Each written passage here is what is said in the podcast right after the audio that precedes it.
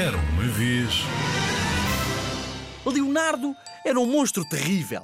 Não conseguia assustar ninguém. Não tinha 1642 dentes como o Toninho, não era grande como a Julieta e não era pura e simplesmente esquisito como o Heitor. O Leonardo tentava arduamente ser assustador, mas na verdade não era. Um dia, o Leonardo teve uma ideia. Ia encontrar o miúdo mais assustadiço do mundo inteiro e pô-lo a tremer como gelatina. O Leonardo investigou até encontrar o candidato perfeito, o Samuel.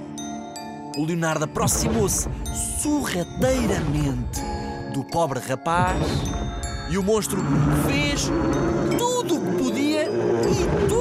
sabia até que o rapazinho começou a chorar. Boa, disse o Leonardo, todo satisfeito. Consegui finalmente pus alguém a tremer como gelatina. Não puseste nada! ripostou Samuel. Ai não, disse o Leonardo. Então por que estás a chorar? O meu irmão mais velho é mau e tirou-me o boneco quando eu ainda estava a brincar com ele. E depois partiu-o de propósito. E era o meu boneco preferido. E eu tentei arranjá-lo, consegui. E fiquei tão irritado que dei um pontapé na mesa e bati com o dedo no meio do pé que já tinha aleijado no mês passado quando escorreguei na banheira. Porque entrou-me espuma para os olhos quando estava a tentar limpar o cocó que a cantatua do meu irmão fez na minha cabeça. E não tenho amigos e dói-me a barriga.